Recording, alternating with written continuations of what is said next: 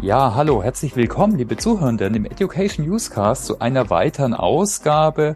Und ich freue mich wie immer wieder sehr extrem auf meinen Gast. Und heute zu Gast haben wir Professor Gunther Ohlesch. Hallo Gunther, toll, dass du dabei bist. Hallo, grüß dich, Thomas. Hallo.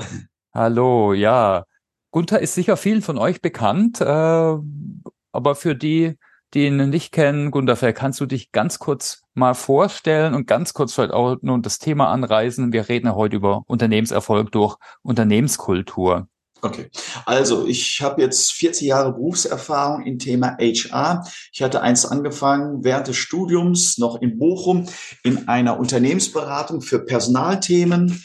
Dann folgte ein Angebot von Thyssen in Düsseldorf, wo ich dieses Angebot wahrgenommen habe. Fünf Jahre in der Unternehmensberatung, fünf Jahre bei Thyssen. Und dann bin ich ebenfalls für fünf Jahre zu Phoenix Contact gegangen. Das Unternehmen hatte damals 1000 Mitarbeiter.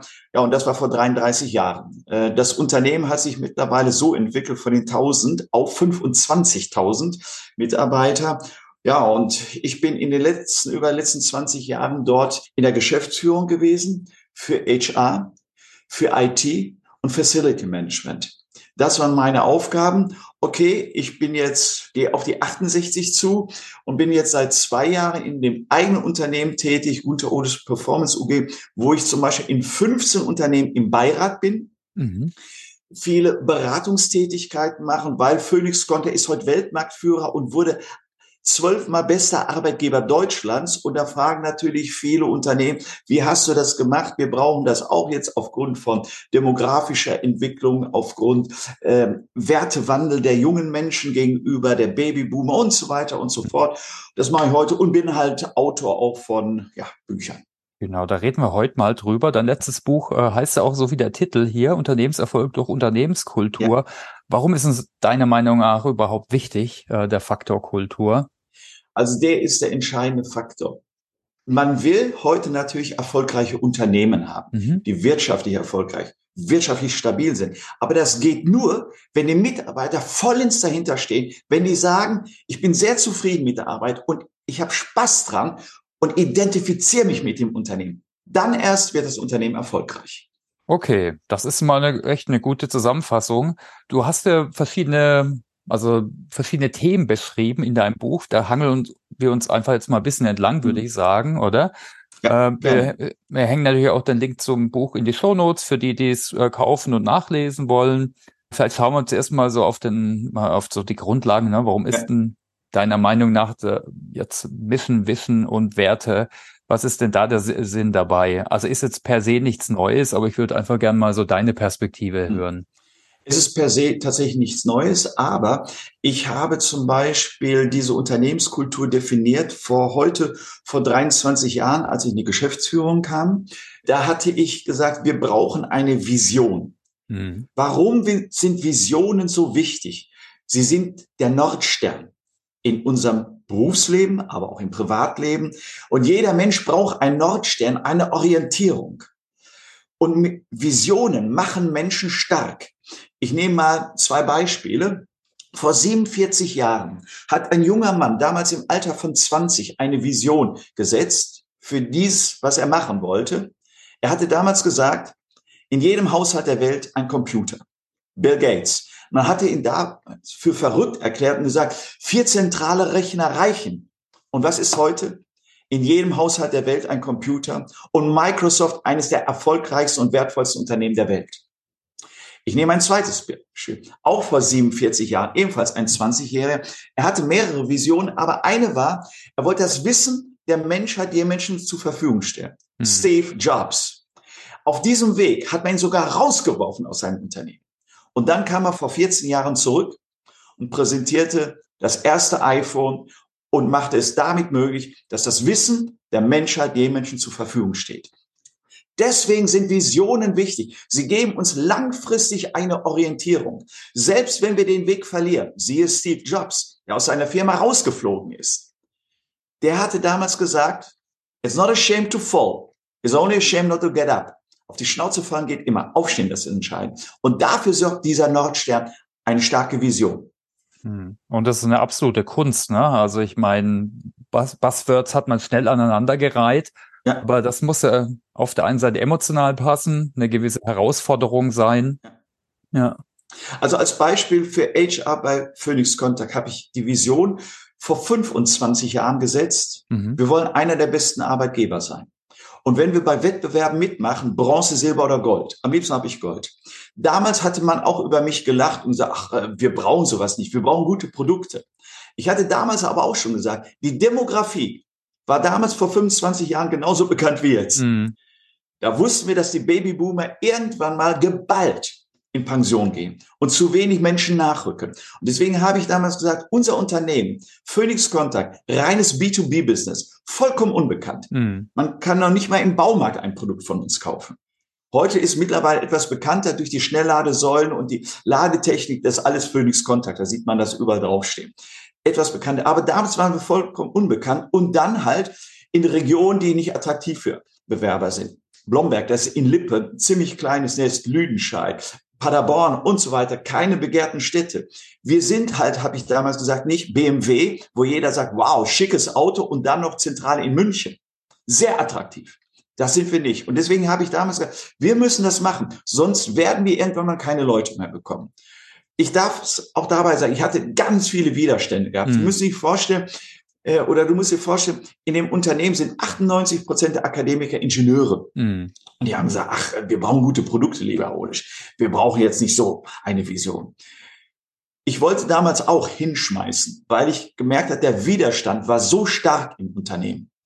Nur dann erinnerte ich mich an den einen Visionär, der gesagt hat, it's not a shame to fall. It's only a shame not to get up. Und ich habe weitergemacht. Und okay, jetzt mittlerweile ist Phoenix Contact zwölfmal zum besten Arbeitgeber Deutschlands in den letzten über 20 Jahren ernannt worden. Und ich darf sagen, durch den guten Ruf und den Kununu, Achtung, als Unternehmen auch mit Schichtbetrieb. Mhm. Sieben Tage die Woche mit 4,1 beurteilt in Kununu. Das ist toll. Und deswegen kriegen wir 1200 Bewerbungen pro Monat ohne Anzahl. Wir können alle Positionen besetzen und sind genau dort, wo wir, wo ich uns eins mal gesehen haben, dass in demografisch herausfordernden Zeiten, und die haben wir jetzt, wir erfolgreich sind und das Unternehmen wächst und wächst. Wir haben allein in den letzten zwei Jahren 4000 Leute eingestellt. Okay. Und in diesem Jahr stellen wir nochmal 1500 ein. Wenn man das bedenkt, fast 6000 Leute in ja, viereinhalb Jahren, das ist schon eine Größe. Und wir kriegen es, die Leute. Und können damit unseren Erfolg weiter ausbauen, weil wir schneller sind als andere Marktbegleiter, die nicht so schnell die Leute bekommen, um neue Technologien zu entwickeln. Welche Rolle siehst du denn da bei den Führungskräften? Gerade zu so einer kulturellen Entwicklung, zu sowas Langfristigem, das erreicht man nicht in einem Monat oder so, ne? Also ich sag mal, die Schlüsselpersonen für eine gute Unternehmenskultur, die umzusetzen, sind erstmal eine Geschäftsführung oder ein Vorstand, der eine Vision formuliert und dann die Führungskräfte davon überzeugt, dass es das Ding ist. Und die Führungskräfte müssen dann das weiter transportieren. Also wir haben Visionen formuliert, wir haben Missionen formuliert, wir haben Werte formuliert. Aber als Beispiel bei Führungsseminaren, ich war mit drei anderen Kollegen in der Geschäftsführung, vier äh, Geschäftsführer waren wir, wir haben immer in den Führungsseminaren am Abend, an einem Abend kam immer jemand aus der Geschäftsführung und hat das nochmal persönlich vermittelt den Führungskräften. Ich habe zum Beispiel auf Belegschaftsversammlungen jedes Mal in allen Unternehmensbereichen das betont, wie wichtig die Vision für uns ist, wie wichtig auch diese HR-Vision für uns. Ich habe das permanent vermittelt. Wir haben dafür Videopodcasts gemacht, wo das vermittelt ist, monatlich. Wir haben dafür in der Mitarbeiterzeitung geschrieben und wir haben Dialoge halt gemacht. Ganz wichtig, dass die Geschäftsführung das vorlebt und auch treibt. Und zwar nicht nur einmal so etwas macht, sondern permanent. Mhm. Ich darf aus eins sagen, bis wir zum ersten Mal bester Arbeitgeber Deutschlands geworden sind, das war damals noch bei Top Job, haben wir sechs Jahre gebraucht. Weil, was haben wir gemacht? Wir haben die Mitarbeiterbefragung durchgeführt, anonym, die Ergebnisse analysiert und jeder Vorgesetzte musste von diesen Verbesserungsvorschlägen, die von den Mitarbeitern anonym genannt worden sind, die drei wichtigsten, die drei wichtigsten umsetzen in den nächsten zwei Jahren. Und dann wurde wieder gemessen. Und das ging halt nur schrittweise. Wir haben sechs Jahre dafür gebraucht, sechs bis acht Jahre. Das heißt, eine Unternehmenskultur zu entwickeln, ist nicht eine Sache von ein oder zwei Jahren. Man braucht längere Zeit, weil es muss sich ja nicht nur eine Transformation von Umgang der Führung ergeben, sondern Transformation im Kopf der Menschen, in der Einstellung, in der Haltung. Und das braucht nun mal eine Weise Zeit. Hm. Ich könnte mir gut vorstellen, dass es auch schwerer ist, jetzt für so eine B2B-Firma, die doch ein bisschen unbekannter ja. ist, wie jetzt so Absolut. Firmen mit Superbrands wie Porsche oder Google oder wie auch immer. Ne? Also da ist echt ein Marathon. Ja, das ja. ist das ist einfach mhm. klar. Diese Unternehmen haben es daher leichter. Also mhm. jede erfolgreiche Konsumermarke hat es einfach leichter. Mhm. Und die Rolle von HR, ne, die du da entwickelt hast, die war eine wahrscheinlich, also du musstest auch weiterentwickeln, ja. Die treibende Kraft. Mhm. Und ich sag mal, ich habe, ich bin ja über 30 Jahre im Unternehmen gewesen, habe aber wirklich immer angestrebt, auch in die Geschäftsführung zu kommen. Warum? Mhm. Und das kann ich heute nur jedem HRler empfehlen, weil der Hebelarm einfach dort stärker ist. Weißt du, jeden Montag saßen wir in der Geschäftsführung zusammen und haben strategische Überlegungen vorgenommen, haben Maßnahmen zur Veränderung, zur Korrektur. Und dort spielt die Musik. Und ich konnte sofort immer HR Überlegungen, Gedanken, Strategien reinbringen. Wenn du nicht in der Geschäftsführung bist, hast du die Möglichkeit nicht, weil vielleicht wird eine Entscheidung getroffen, die nicht HR optimal ist, aber die zu ändern, einem Vorstand, einer Geschäftsführung zu sagen, pass mal auf, ihr müsst eure Entscheidung ändern. Das ist schwer. Mhm. Und deswegen habe ich von vornherein angestrebt, in die Geschäftsführung reinzukommen. Warum? Ich habe immer nicht nur von HR gedacht, sondern vom Markt gedacht. Und das ist sehr, sehr wichtig, um akzeptiert zu werden auf oberster Ebene. Vom Markt gedacht, was meine ich damit? Wo ich gesagt, welche Produkte braucht der Markt? Auch da haben wir visionär gedacht. Wo wird die Welt in zehn Jahren sein? Und welchen Beitrag können wir leisten? Vor zehn Jahren haben wir gesagt, wir wollen zum Beispiel in Ladestationen gehen, Schnellladestationen. Ich darf sagen, heute sind wir Weltmarktführer da drin. Kein anderer kommt. Also wenn man auf Raststätten sieht, schneller, also guck, auf dem Stecker steht immer Phoenix Kontakt drauf. Das ist das Einzige, wo wir näher mal Konsumenten sind. Heute sind wir Weltmarktführer und deswegen wachsen wir so ungemein. Ein Unternehmen, das so viel Milliarden Euro Umsatz macht und davor auf nochmal 25 bis 30 Prozent setzt, das ist unglaublich. Das geht durch visionäres Denken. Vor zehn Jahren hatten wir gesagt, wir wollten in diese Technologie reingehen. Heute sind wir ganz vorne.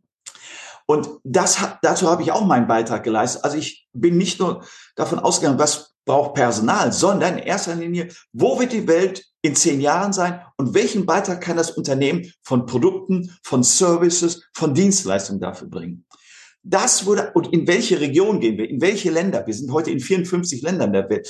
Wir haben entschieden, in welche Länder gehen wir mit den Technologien.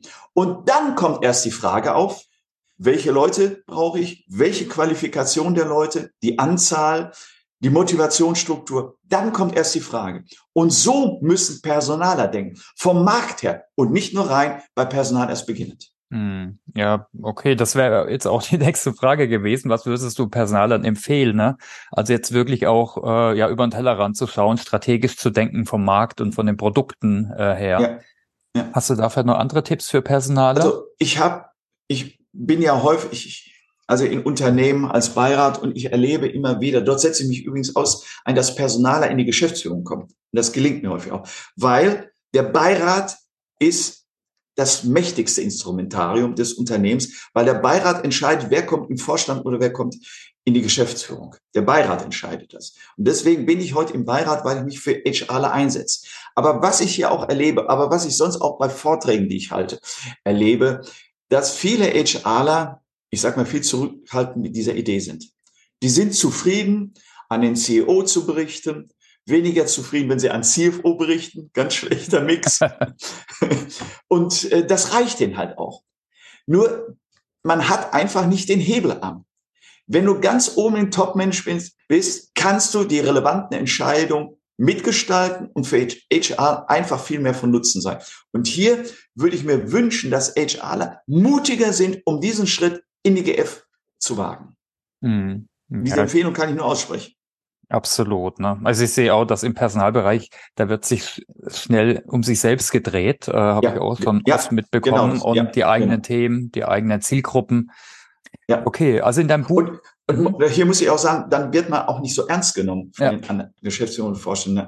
Und wenn man noch so Begriffe, ich will mal auch wirklich da etwas, was vielleicht nicht allen gefällt, sagen, wenn ich sowas höre, hör wie viel Good Manager, das war meine ganze Zeit Begriff. Hm. HR Experience, bin ich sehr skeptisch. Es geht um eines, um HR Performance, dass die Leute so entwickelt werden, so zufrieden sind, dass sie Leistungsträger sind. Keiner schaut sich eine Fußballmannschaft an, die permanent verliert. Ich will jetzt nicht von einer sein, die aus dem Süden Deutschlands kommt. Ne? Die. Die permanent verliert. Da guckt keiner hin. Auf die achtet man nicht mehr. Oder es gibt nur Streitigkeiten. Man schaut auf Mannschaften, die erfolgreich sind. Die will man gerne sehen. Und das gilt für den HRler. Er ist für mich der Trainer von Personal, um das Unternehmen erfolgreich zu machen. Und das ist die Sicht der Dinge. Also ich bin ganz ehrlich, auch wenn es heute eigentlich gefällt, ich bin für HR Performance. Also wir nennen bei uns bei Phoenix Human Relation das Ganze. Hm.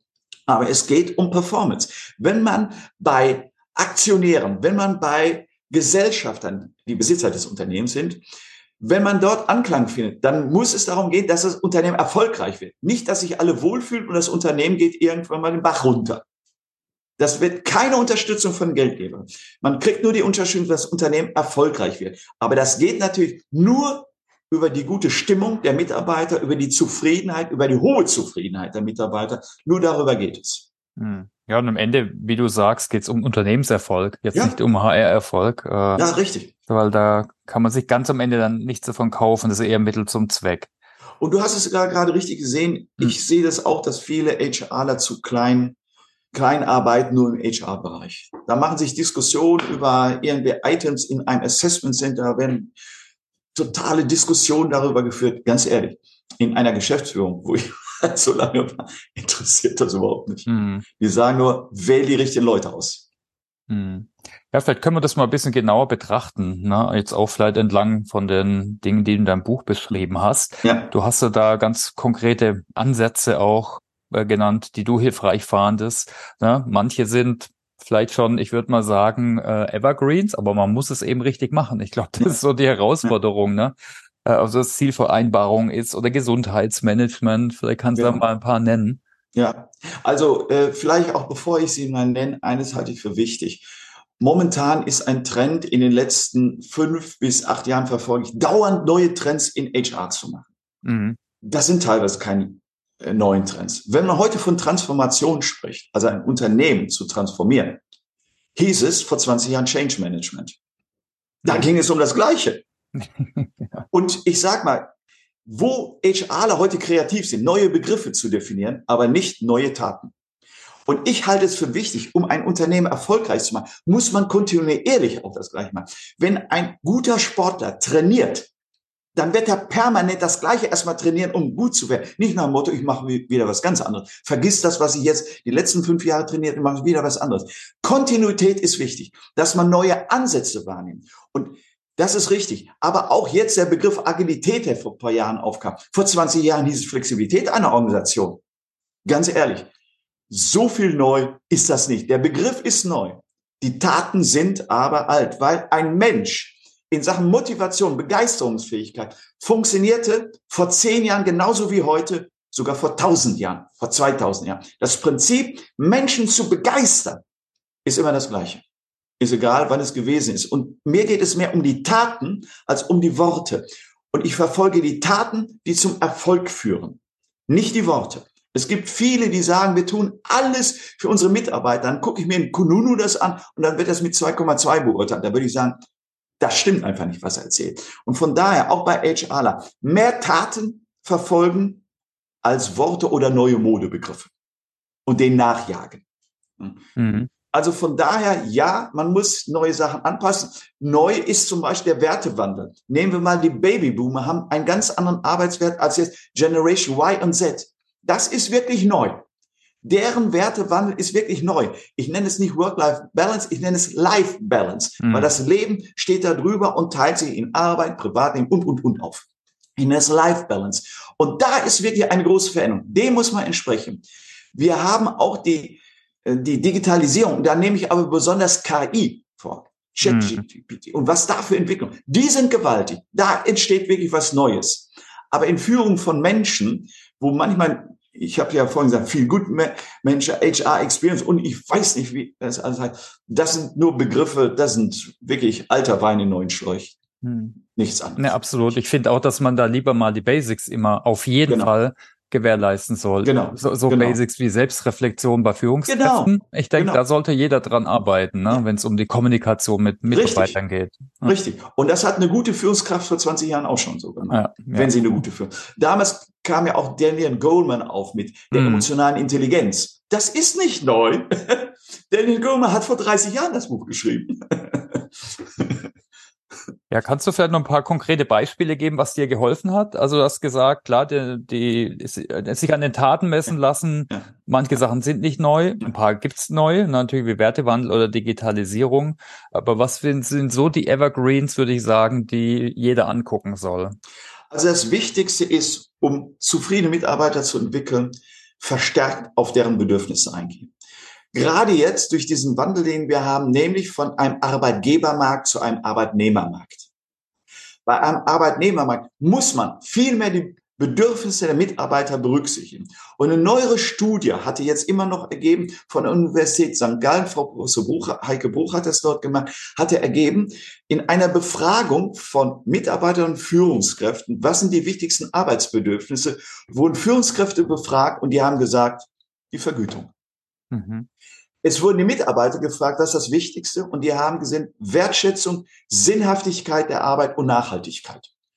Und jetzt will eine Führungskraft einen motivieren, gibt einem mehr Geld und derjenige ist gar nicht motiviert. Das ist ein Versagen allerdings der Führungskraft. Die muss auf die Bedürfnisse eingehen. Und das haben wir verstärkt gemacht. Also wir haben vor 27 Jahren angefangen mit umfangreichen Mitarbeiterbefragungen. Erst in Eigenregie, später Top Job, dann Great Place to Work, weil wir das weltweit machen, um wirklich auf die Bedürfnisse einzugehen. Ich darf dir sagen, auch damals, vor 27 Jahren, hatte ich die Führungskräfte gefragt, was ist das wichtigste Bedürfnis der Mitarbeiter zur Arbeit? Und die hatten damals auch schon gesagt, Kohle. Das Mhm. ist es aber auch damals nicht. Heute ist noch Sinnhaftigkeit hinzugekommen. Damals war es Wertschätzung. Heute ist Sinnhaftigkeit, also Purpose und Nachhaltigkeit, gerade bei Generation Y und Z hinzugekommen. Das hat sich geändert. Und deswegen ist wichtig, um auf die Bedürfnisse der Mitarbeiter einzugehen, diese Befragung regelmäßig zu machen. Alle zwei Jahre machen wir das. Und da erkennt man auch den Wertewandel der Generation, weil da stehen ja auch die Altersgruppen drin, anonymisiert, aber man sieht den Wertewandel, damit man adäquat die Führungskraft adäquat auf die Bedürfnisse der Mitarbeiter eingeht. Und das ist das Wichtigste. Mhm. Das ist das Wichtigste. Und das kann im Einkauf etwas anderes sein als im Vertrieb. Das kann in der Produktion etwas anderes sein als im Controlling. Aber der jeweilige Chef oder Chefin sollten die Bedürfnisse im Detail kennen und darauf gezielt eingehen. Und ich sage mal, wenn die Mitarbeiter, sagen wir, 20 Vorschläge der Veränderung bei Great Place to Work gesagt, gemacht haben, haben wir immer gesagt, die drei wichtigsten, die am drei häufigsten genannten Wünsche oder Bedürfnisse, auf die muss eingegangen werden. Und die muss der Vorgesetzte umsetzen. Wir hatten das so weit noch gemacht, dass der Vorgesetzte dafür zwei Jahre bekam. Dann wurde wieder eine Befragung gemacht. Und wir haben die Zufriedenheit der Mitarbeiter mit der variablen Vergütung des Vorgesetzten gekoppelt.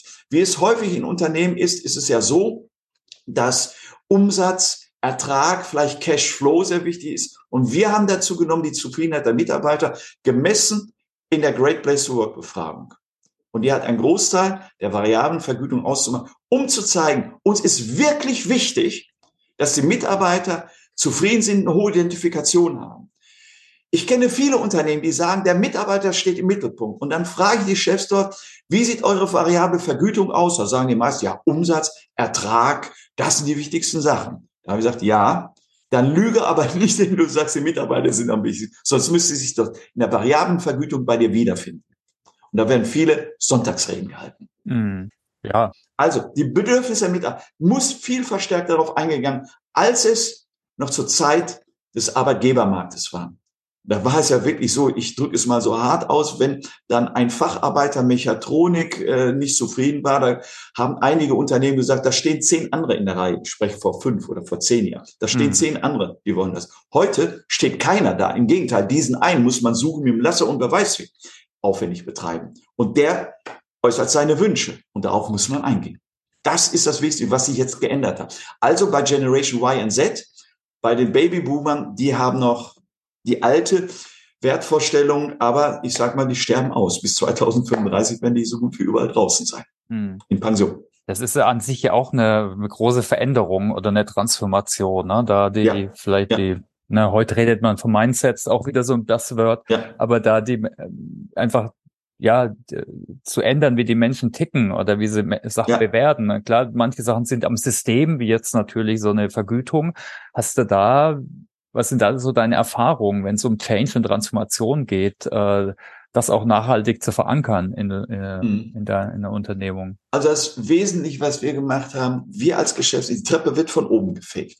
Dass ich persönlich als der als Missionar, sag ich mal, wie ich vorhin auf Belegschaftsversammlung permanent erwähnt habe, oder wenn wir Führungsseminare gemacht, abends, wir haben das in der heiße Stuhl genannt, kam immer ein Mitglied der Geschäftsführung hin und dann konnten die Leute Fragen stellen und so weiter. Zum Beispiel die Frage, glaubt ihr an eure Führungsverantwortung? Glaubt ihr an eure Werte? Glaubt ihr an eure Vision? Und dann kam es genauso darauf an, wie man es gesagt hat, wo die Leute gespürt haben, ja, er glaubt dran. Und es ist keine Sonntagsrede. Er glaubt dran.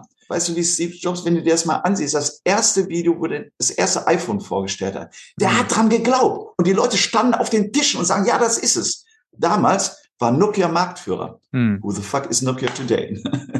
Das geht halt mit Überzeugung. Und das ist wichtig, dass eine Geschäftsführung und in diesem Fall auch dann die HRler überzeugend sind von dem, was sie machen und diese Überzeugung rüberbringen, damit die sagen, die Mitarbeiter sagen, ja, das ist es und das wollen wir dann mitleben.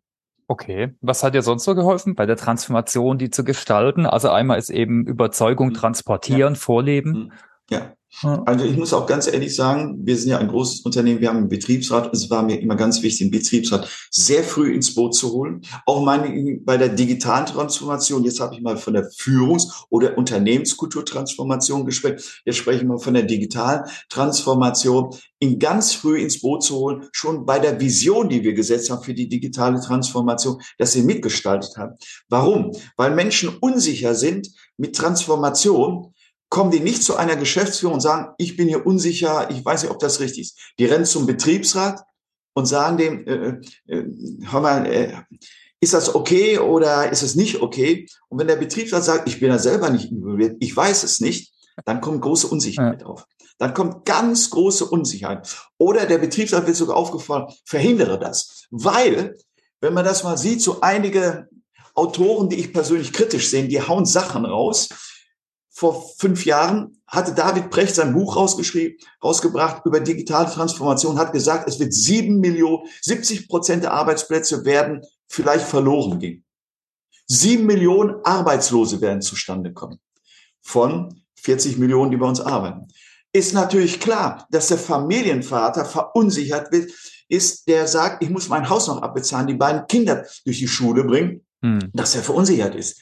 Und dass der nicht dann sagt, wenn er so etwas liest, wenn vor allen Dingen David Precht am Sonntagabend bei Anne Will auch noch sowas raushaut, mm. das ist große Unsicherheit.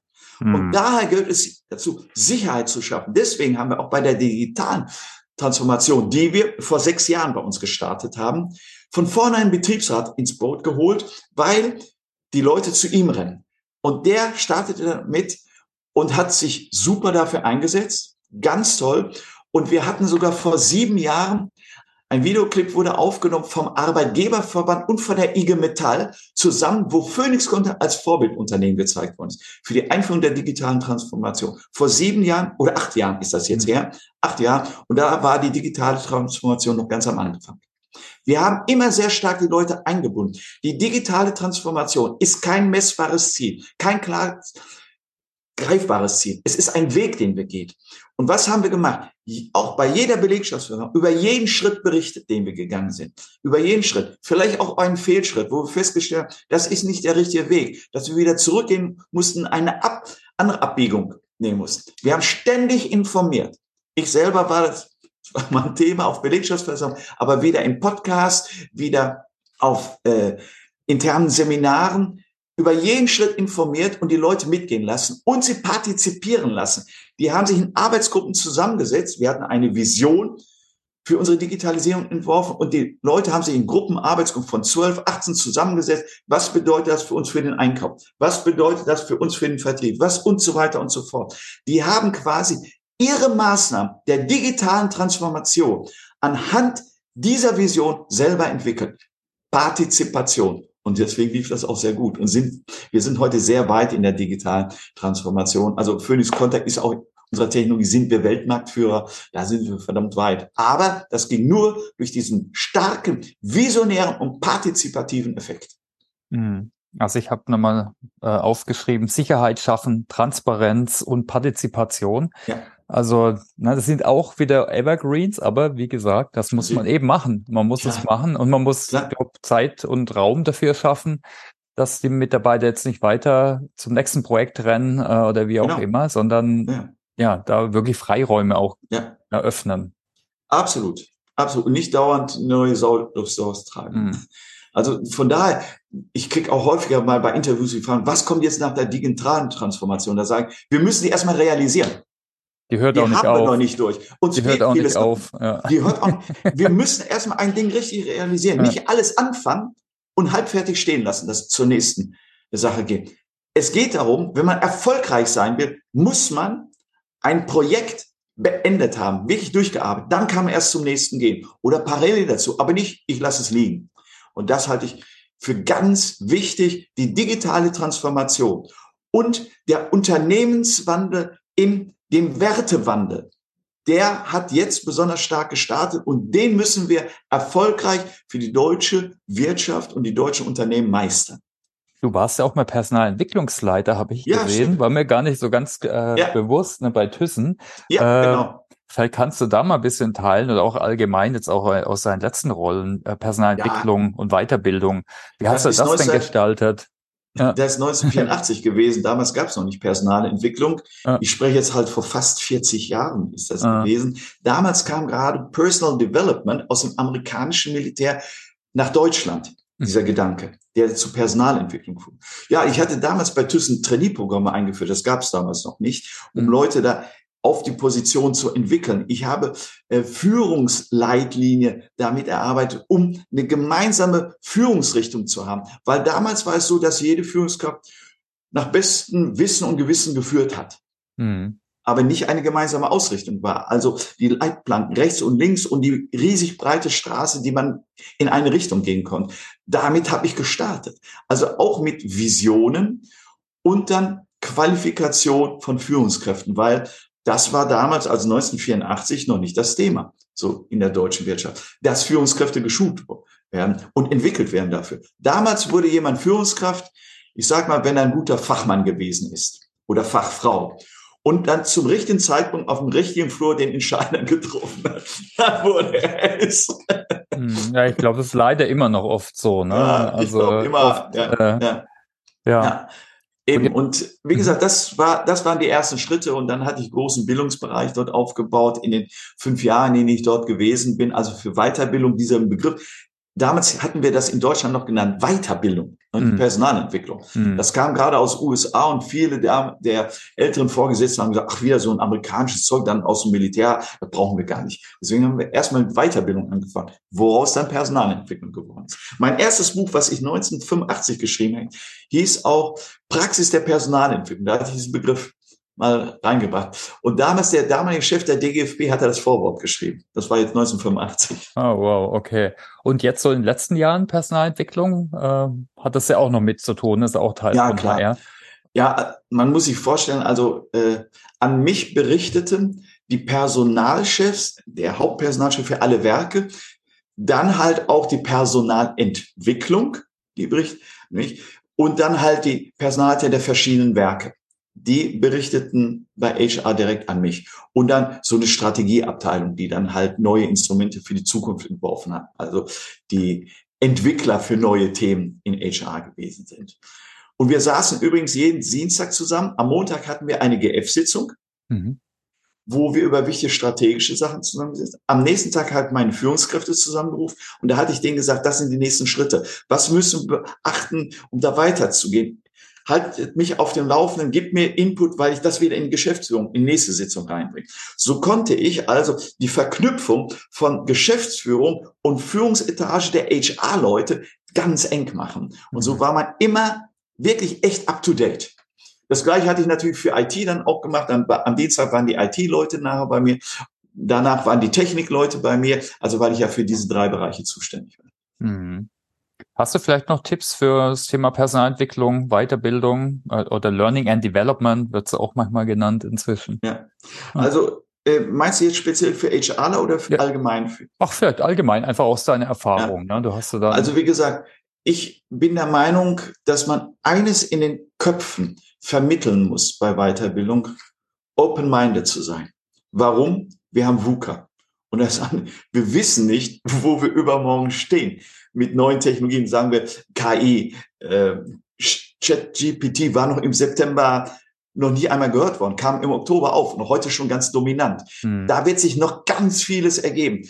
Das Wichtigste für Personalentwicklung ist, die Menschen open-minded zu machen, aufgeschlossen gegenüber Neuem und nicht zugeschlossen sein. Das ist für uns Deutsche besonders äh, schwierig, weil wir eher sicherheitsorientiert sind. Also mhm. lieber die Vergangenheit festhalten, daran zu rum. Aber wir haben VUCA und man muss sich darauf einrichten, dass, ich weiß nicht, was wieder äh, in ein paar Monaten rauskommt, sowas wie ChatGPT, was sich verändern wird. Und auch die Generation, über die ich schon gesprochen, das Wertesystem Generation. Man muss flexibel denken. Und jetzt nicht nur mit einem Wert, nämlich dem, dem Arbeitswert der Babyboomer aktiv sein, konnten wir die letzten 30, 40 Jahre. Jetzt müssen wir auf mehrere Werte an uns aufstellen. Mhm. Und das muss open-minded sein. Wir müssen mehr open-minded sein. Und das ist das Wichtigste, was ich eigentlich für Personalentwicklung sehe. Das andere sind, weißt du, so kognitive Sachen, die kannst du erlernen, mhm. wie eins und eins sind zwei. Aber eine Einstellung zu erlernen, das ist besonders schwierig und da eine wichtige Aufgabe für Personalentwicklung. Mhm. Ja, absolut. Ne? Das ist genau auch das Thema bei Kultur und kultureller Entwicklung. Ja. Das ist für ja. viele so fassi. Da geht es im Endeffekt um Werte, um Normen, genau. dann vielleicht auch um Gefühle wie Ängste genau. Äh, oder Begeisterung. Äh, hast du da vielleicht noch äh, Erfahrungen, ne, wie man das eben erlebbar und managebar machen kann? Ja, also ich bin einer, gemacht hast. Ich bin einer Meinung, dass jemand, der in HR-Top-Bereich ist oder gar in der Geschäftsführung ist, diese Menschen brauchen Begeisterungsfähigkeit. Mhm. Die müssen alle kleine Steve Jobs sein. Oder als Beispiel, ich will mal eine kleine Anekdote äh, erzählen, die ich erlebt habe. Als wir 2013 die erste Schnellladesäule auf der Hannover Messe vorgestellt haben, kam damals Barack Obama zu uns und Angela Merkel. Mhm. Ich habe Barack Obama erlebt, ein Mensch, der sich erfreut hat, der Emotionen gezeigt hat. Diese, weißt du, ich habe den amerikanischen Präsidenten erwartet, wow. nüchtern, mhm. äh, ja, sehr zivilisiert. Ich habe einen Menschen, der auch äh, sich gefreut hat. Wir haben damals den Dolarian aus dem Film Zurück in die Zukunft präsentiert. Mhm um so eine Ladesäule irgendwie attraktiver zu machen. Weil eine Ladesäule, machen wir uns nichts vor, die ist nicht sexy. Ja. Und wir haben diesen Dolarian hingestellt und aus ein Filmabschnitt von Zurück in der Zukunft gezeigt, wo dieser Wagen durch elektrische Energie angetrieben war. Und das haben wir gezeigt. Und da war der Barack Obama total begeistert, wie ein kleiner Junge darüber. Und das hat mich begeistert. Ich habe nicht einen Funktionsträger, nämlich den amerikanischen Präsidenten, primär erlebt, sondern ein Privatmensch, eine Persönlichkeit, der über sich gefreut hat, wie ein kleiner Junge darüber, das hat mir imponiert. Nämlich Persönlichkeit ist das Wesentliche. Menschlichkeit das Wichtige. Freundlichkeit. Und das, das müssen die HRler viel mehr zeigen, die vor allem auf der Top-Ebene sind. Ich habe vorhin über das Generalistische wissen, dass sie sich öffnen müssen zu Unternehmensaufgaben, Unternehmenszielen. Mhm. Und Allerdings auch die Persönlichkeit. Das habe ich ja auch in meinem Buch geschrieben. Wie muss die Persönlichkeit eines HRers sein? Des Managers oder der Managerin. Sie muss begeisterungsfähig sein. Das ist sehr, sehr wichtig. Nämlich die Begeisterung gerade für die Zukunft. Nimmt die Herzen mit. Weil man ja leider nicht für die Zukunft voraussagen kann, ob das erfolgreich wird, ja oder nein. Das kann nur die Zukunft sagen.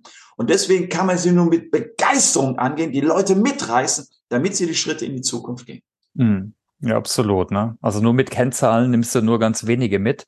Das geht um Emotionen oder soziale absolut. Intelligenz, hast du vorhin auch schon genannt. Äh. Also ich hatte jetzt gerade von einer renommierten Firma am Freitags Angebot bekommen, dort in Beirat zu gehen, weil man dort viel mehr mit Zahlen führen will. Ich sag mal nicht welche, aber die kennt ihr, dass man jetzt viel mehr mit Zahlen führen will und dergleichen. Da habe ich gesagt, haben Sie Visionen erstmal für das Unternehmen, wo das Unternehmen sein will? Nein, das brauchen wir nicht. Wir brauchen im Wesentlichen Zahlen. Wir wollen sie als Beirat, dass sie den Leuten vermitteln, dass Zahlen sind. Dann haben wir gesagt, wissen Sie was? Ohne eine Vision, ohne einen Nordstern definiert zu haben, Zahlen zu formulieren, emotionalisiert nicht. Kein Mensch wird emotionalisiert, wenn es darum geht, äh, wir müssen den Ausstoß um fünf Prozent reduzieren. Äh, das ist eine Zahl, das sagt erstmal nicht. Aber wenn Sie heute sagen, gerade für die jüngere Generation, die Unternehmen, wir wollen die Nachhaltigkeit unseres Unternehmens stärken. Wir wollen dafür sorgen, dass unsere Welt auch morgen lebensfähig sein wird. Und gern, dass man hier gut leben kann. Und dafür wollen wir Nachhaltigkeit erzeugen. Und dafür brauchen wir Zahlen. Dann folgen die Leute. Aber mhm. erst muss ganz oben die Vision sein. Deswegen habe ich gesagt, also das ist nicht meine Welt. Nur mit Zahlen zu führen, kann man heute keinen mehr begeistern. Die Leute wollen Purpose haben, eine Sinnhaftigkeit und nicht primär Zahlen. Ich sage immer, ein Auto braucht ein Motor und Tachometer. Aber wenn er auf eins, eins verzichtet, ist Tachometer. Den braucht man nicht. Ein Auto fährt Nie ohne Motor, aber es kann fahren ohne Tachometer. Das heißt, der Motor, der Drive, die Menschen, die etwas vorantreiben, die Begeisterung für etwas, das steht an erster Stelle. Und dann kommen irgendwann die Zahlen. Ist manchmal ganz gut, ein Tachometer zu haben, wenn man weiß, nur 50 darf man hier fahren und gerade bei 70 ist. Ja, super. Nee, du hast es ja selber extremst begeistert äh, rübergebracht. äh, und, und eine Frage wäre jetzt auch noch äh, von mir gewesen, aber ich denke, die hast du eigentlich schon geantwortet. Was sollen sich die Personalmitarbeiter die nächsten Jahre vornehmen? Das ist Digitalisierung, Wertewandel, mhm. äh, aber auch dann würde ich mal versuchen zusammenzufassen, so ein bisschen die Basics richtig zu machen. Also ich denke, äh, die nicht zu vergessen äh, neben irgendwelchen neuen Themen. Ja. Also ich bin der Meinung, was HRler nachholen müssen, wo sie aus meiner Sicht zu wenig Ausbildung haben, die Unternehmensziele. Mhm. Die Gesamtunternehmensziele. Also welches, wie kann man Wachstum gestalten des Unternehmens? Wie kann man Innovation gestalten? In welche Märkte will man gehen? Zu welchen Kunden? Will man vielleicht neue Produktportfolios auf den Markt bringen? Darüber sich Gedanken machen und dann in die Diskussion mit dem Top-Management gehen. Dann findet man viel mehr Akzeptanz. Und davon dann die Aufgaben für HR runterbrechen und nicht nur bei HR beginnen und nach Zahlen geführt zu werden, stell mal so und so viele Leute ein, qualifiziere mal so und so viele Leute und wo man, ich sag mal, Laufbursche der Geschäftsführung ist. Das reicht nicht. Sondern man sollte Fackelträger auch sein, ganz vorne dran gehen bei der Olympia, mit die Fackel auch in der Hand haben und die Fahne auch tragen und nicht irgendwo hinten versteckt. Okay. Ja, vielen Dank. Also das waren jetzt auch von meiner Seite waren es die ganzen Fragen, die ich vorbereitet hatte. Ich hätte noch mhm. kurz ein paar jetzt persönlich eher an ja. dich. Oder gibt es irgendwas, was ich nicht gefragt habe? Äh, Nö, das, das waren möchtest? so alles die wichtigsten Fragen. Ähm, hm. Du hattest ja zum Schluss gefragt, was sind so Tipps beim Lesen oder Hören? Also jetzt diese Home Story. Genau. Also, weißt du, wie ich wie ich mich heute hauptsächlich fit halte, in erster Linie durch meine Beiratstätigkeiten. Weil mhm. ich krieg da von den Geschäftsführungen direkt das mit, was am meisten brennt. Wo, wo wirklich die sagen, das, das brennt mir unter den Nägeln. Das kriege ich dann an zweiter Stelle durch Literatur, natürlich Personalmagazin, Personalwirtschaft. Aber das an zweiter Stelle, weil ich krieg's noch viel frischer, viel frischer mit, was äh, ja eine Geschäftsführung eines Unternehmens mir erzählt wo kneift der Schuh? Also dort lerne ich am meisten und dann natürlich äh, sicherlich auch auf Personalmessen, Kongressen, wo ich selber Vorträge halte, wo ich nach einem Vortrag in Dialog mit den Leuten gehe, dann sprechen die Leute an, warum sehen sie es so, warum so? Das ist für mich, wo ich vieles lerne und dann natürlich auch, ich bin Professor, auch mit den Studenten zu sprechen. Gerade das ist Digital, äh, die, die Generation Y und Z, wie die denken, um das direkt mal zu erleben. Dadurch lerne ich am meisten. Mhm. Ja, und äh, wir sind ja zusammen im Beirat für den HR Innovation Award. Äh, von Dadurch lernt man doch was. Auch, ne? auch toll, ja, absolut. Ist auch, Thomas, das ist doch super. Ja. Was ist momentan auf dem Markt? Was ist wirklich das Neueste an Innovation? Das ist doch toll. Ja. Dadurch lernt man doch sehr viel. Äh, lernt man halt auch mehr, als wenn man liest, weil was man liest, ist vor ein oder zwei Jahren geschrieben worden. Oder wenn es in der Fachzeitschrift ist, ist es vor einem Jahr geschrieben worden. Vielleicht gibt es schon ganz neue Akzente. Das kriegt man darin am besten mit. Gibt's was Spezielles, was du dieses Jahr lernen möchtest auf deiner To-Learn-Liste? Hast du da was? Also ich musste ganz ehrlich sagen, meine Wunschliste ist die, dass ich dort, wo ich im Beirat bin, noch verstärkt HRler in die Geschäftsführung hole. Mhm. Damit halt dieses System, was ich gesagt habe, dass HRler viel mehr oder diese Vision, die ich habe, viel mehr HRler in die Geschäftsführung, weil die einen längeren Hebelarm dort haben, erfolgreiche ihre Arbeit umsetzen können. Das setze ich für mich als hohe Priorität. Ich sage mal nicht nur für dieses Jahr, sondern für die nächsten drei Jahre. Mir ist es schon gelungen, ich bin in 15 Unternehmen im Beirat, mir ist schon gelungen, in sechs Unternehmen Leute, die vorher eine Ebene unter der Geschäftsführung jetzt in die Geschäftsführung zu bringen. Aber ich will das in weiteren Unternehmen auch noch erreichen. Mhm. Wow. Ja, das ist auch eine Mission auf jeden ja, Fall. Ja, das ist eine ne? Mission. Ja, ja, ja, eine wichtige Mission. Mhm. Aber dazu gehört es, starke Leute da auch zu haben, die, äh, wie ich gerade gesagt, generalistischer auch denken. Mhm. Und da ist es leider so, dass es dort oder da bei den HR-Lern hapert. Deswegen auch will ich die HRler ermutigen, nicht nur HR-mäßig zu denken, sondern auch generalistischer, unternehmensgeneralistischer zu denken. Das ist die Voraussetzung, um nachher in die Geschäftsführung zu kommen. Für die kann ich mich gerne in den Beiräten mhm. einsetzen, damit diese Leute in die Geschäftsführung kommen. Dann finden sie doch Akzeptanz bei ihren Kollegen und können erfolgreiche HR-Arbeit in diesen Unternehmen gestalten. Hast du ein äh, Motto oder Narrativ für Change und persönliche Entwicklung? Äh, du ganz ehrlich, äh, das, wie mein Buch jetzt heißt, Unternehmenserfolg durch Unternehmenskultur. Okay, das ganz ist da pointiert. Okay. Das ist es. Genau das habe ich mir lange überlegt. Das gilt auch für mich. Ich will den Unternehmenserfolg. Der geht aber nur durch eine gute Unternehmenskultur. Und das sind wir, das, was ich am Anfang des Podcasts gesagt habe, dass ich es als wichtig erachte, auch so etwas wie HR Performance zu denken. Mhm. Dass Mitarbeiter erfolgreich sein wollen. Das geht nur über die Unternehmenskultur. Aber das Ziel ist der Unternehmenserfolg. Hm. Ja, super. Also dann, ich denke, können wir eigentlich einen Deckel drauf machen, oder? Ja, schön. Ja, ja. auch. Jetzt haben, haben wir alles diskutiert, was wichtig ist. Hat mir super viel Spaß gemacht, sehr begeistert. Ich hoffe, wir konnten oder du vor allem konntest ein paar anstecken, äh, mehr businessorientiert zu denken und äh, das ist mein Wunsch, ja. meine Mission. Super, dann ganz herzlichen Dank äh, an deine Seite und an alle, die zugehört Danke. haben. Äh, wir freuen uns natürlich auch über Feedback. Wir machen das Buch vom Gunther in die Show Notes, auch äh, das LinkedIn-Profil könnt ihr gerne folgen. Dann bleibt uns nur noch euch allen einen schönen Tag äh, zu wünschen und eine tolle weitere Lernreise. Also auch von mir alles Gute. Bye bye. Tschüss.